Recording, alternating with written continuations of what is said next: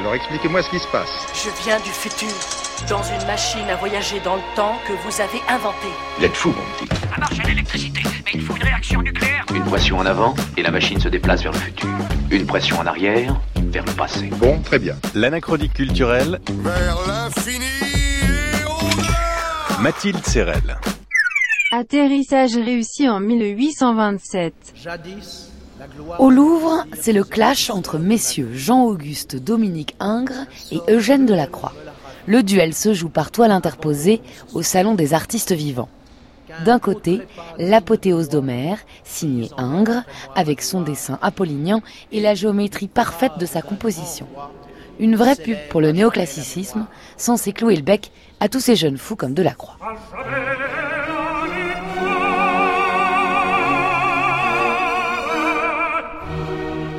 De l'autre côté, la mort de Sardanapale, signée Delacroix donc, avec ses contours dionysiaques et son absence totale de construction rationnelle.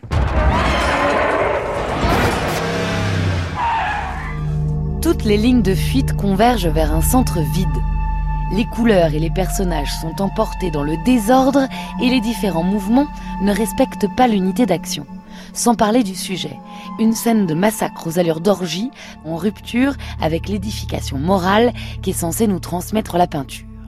Difficile d'enfreindre plus de codes académiques à la fois. Il y a de l'âme, des idées neuves, une exécution franche et hardie dans le sardanapale. C'est c'est Rubens, avec son dessin négligé, sa couleur chaude et vivante. Mais que de défauts se réunissent pour balancer ces qualités. Où sommes-nous? Sur quel sol la scène est-elle assise? Quelle confusion sur les premiers plans. Il faut le dire, et vous pensez qu'il m'en coûte. Non seulement la somme des défauts l'emporte dans cet ouvrage sur celle des beautés, mais les beautés ne sont pas. Depuis son Dante Virgile aux Enfers, il y a six ans, en 1821, cet Eugène Delacroix a décidé de se faire remarquer avec ses sujets inhabituels. Cette fois, il a trouvé la provoque ultime.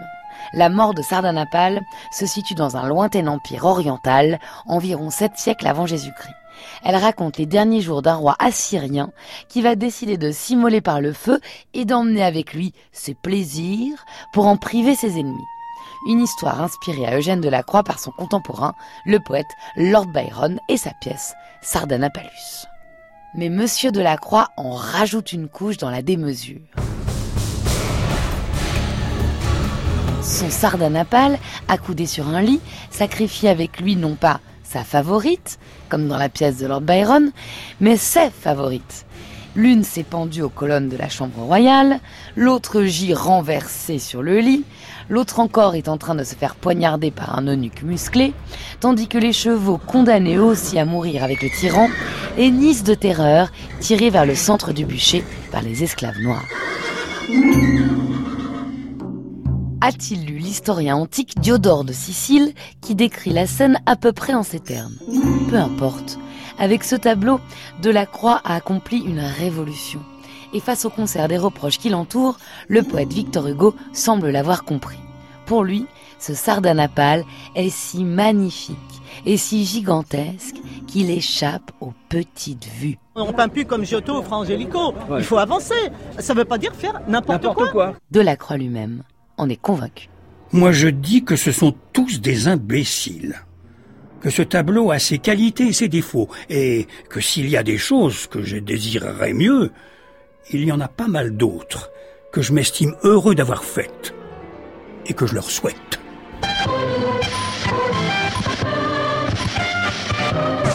Pour ma part, j'ai l'intention de faire un voyage dans le futur.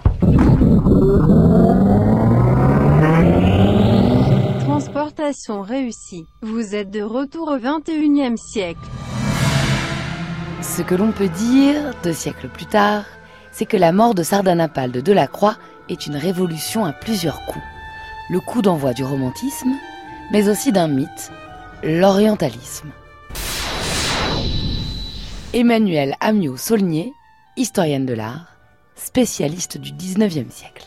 d'une certaine manière, Delacroix met en scène le premier prototype d'un Orient complètement fantasmé, un Orient où se déchaînent les passions, un Orient qui est encore euh, prétexte, je dirais, au rêve, au sentiment, à la passion, puisqu'il n'est pas encore parti.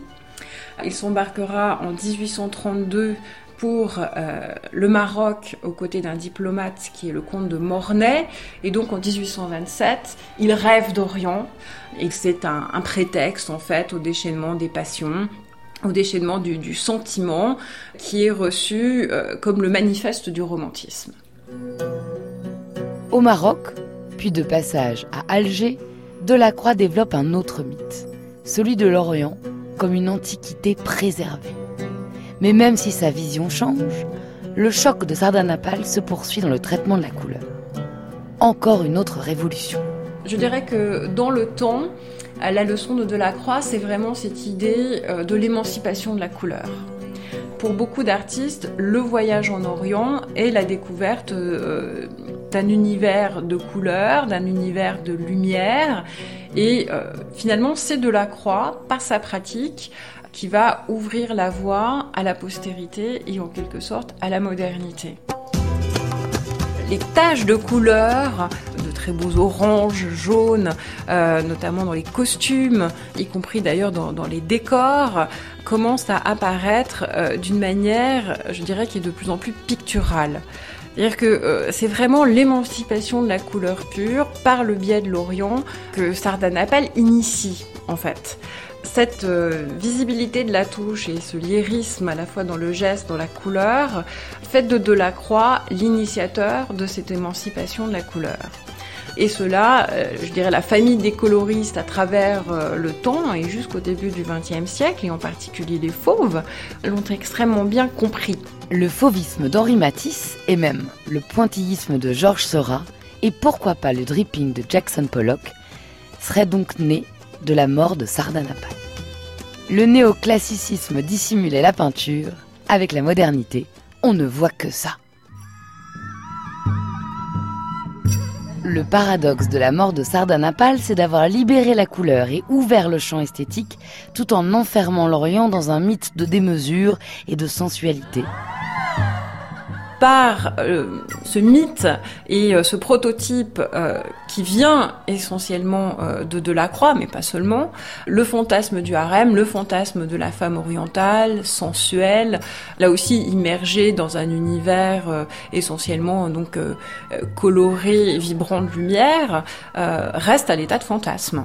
C'est-à-dire que d'un côté, nous avons cette émancipation de la couleur qui va arriver à la tâche de couleur pure, et euh, de l'autre, nous avons euh, finalement, et j'allais dire malgré la découverte de l'Orient réel, euh, ce, ce, fait que le rêve d'Orient, la sensualité de l'Orient, continue de perdurer à travers les peintures orientalistes jusqu'au début du XXe siècle.